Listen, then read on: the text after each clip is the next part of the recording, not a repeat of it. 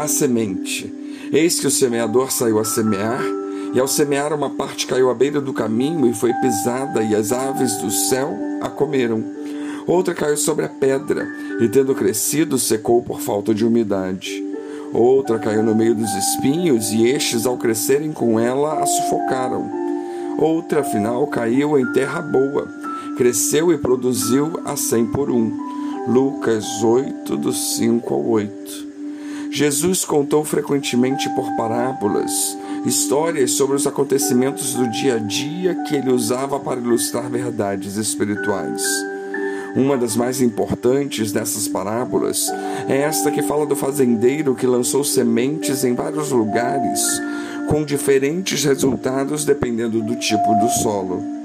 A importância dessa parábola é salientada por Jesus em Marcos 4,13, quando ele diz: Não entendeis essa parábola e como compreendereis todas as outras?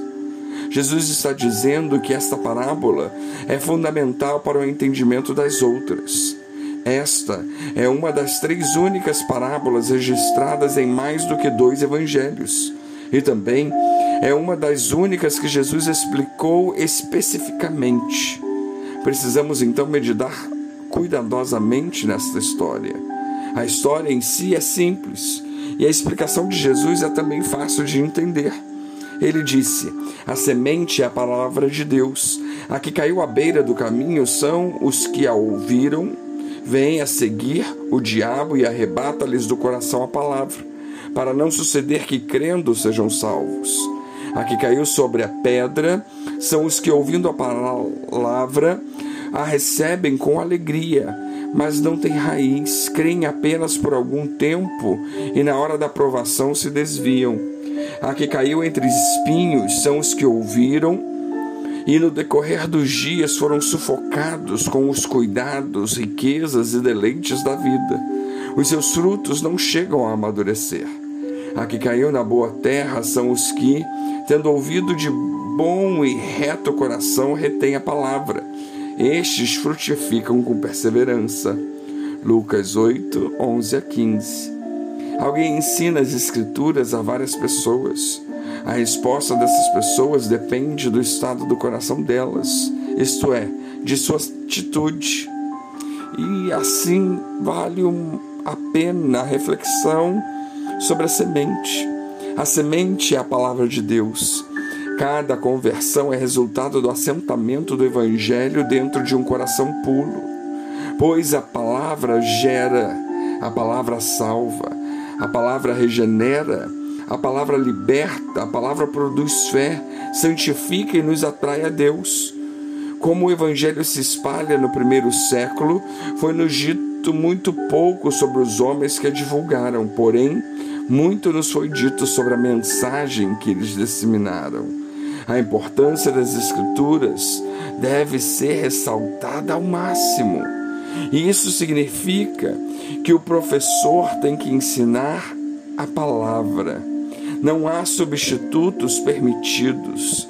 Frequentemente, pessoas raciocinam que haveria uma colheita maior se alguma outra coisa fosse plantada. Então, igrejas começam a experimentar outros meios de modo a conseguir mais adeptos. Contudo, nosso Pai Celestial já nos disse qual semente a plantar: a palavra de Deus. Não é nosso trabalho analisar o solo e decidir plantar alguma outra coisa, esperando receber melhores resultados. A colheita do Evangelho pode ser pequena se o solo for pobre, mas só Deus nos deu permissão para plantar a palavra. Somente plantando a palavra nos corações dos homens, o Senhor receberá o fruto que ele espera. Ou usando uma figura diferente, as Escrituras são a isca de Deus para atrair o peixe que ele quer salvar. Precisamos aprender a ficar satisfeitos com o seu plano. Aqui há uma lição muito interessante. O fruto produzido depende da resposta à palavra. É desses decisivamente importante ler, estudar e meditar sobre as Escrituras, pois a palavra tem que vir habitar em nós, conforme diz Colossenses 3,16, para ser implantada em nosso coração. Temos que permitir que nossas ações, nossas palavras, nossas próprias vidas sejam formadas e moldadas pela palavra de Deus. Uma safra sempre depende da natureza da semente, não do tipo de pessoa que a plantou. Um pássaro pode plantar uma castanha. A árvore que nascer será um castanheiro e não um pássaro. Isso significa que não é necessário tentar traçar uma linhagem ininterrupta de fiéis cristãos recuando até o primeiro século. A força e autoridade próprias da palavra para produzir cristãos como aqueles dos tempos dos apóstolos. A palavra de Deus contém força vivificante. O que é necessário é homens e mulheres que permitam que a palavra cresça e produza fruto em suas vidas. O que é necessário é de pessoas com coragem para quebrar as tradições e os padrões religiosos em sua volta, para simplesmente seguir o ensinamento da palavra de Deus.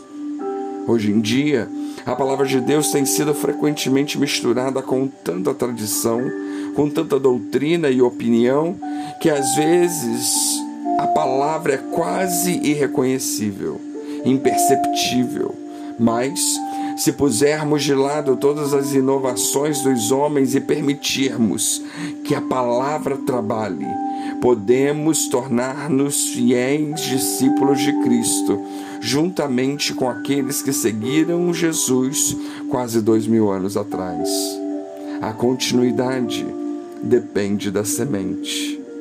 Que Deus nos abençoe.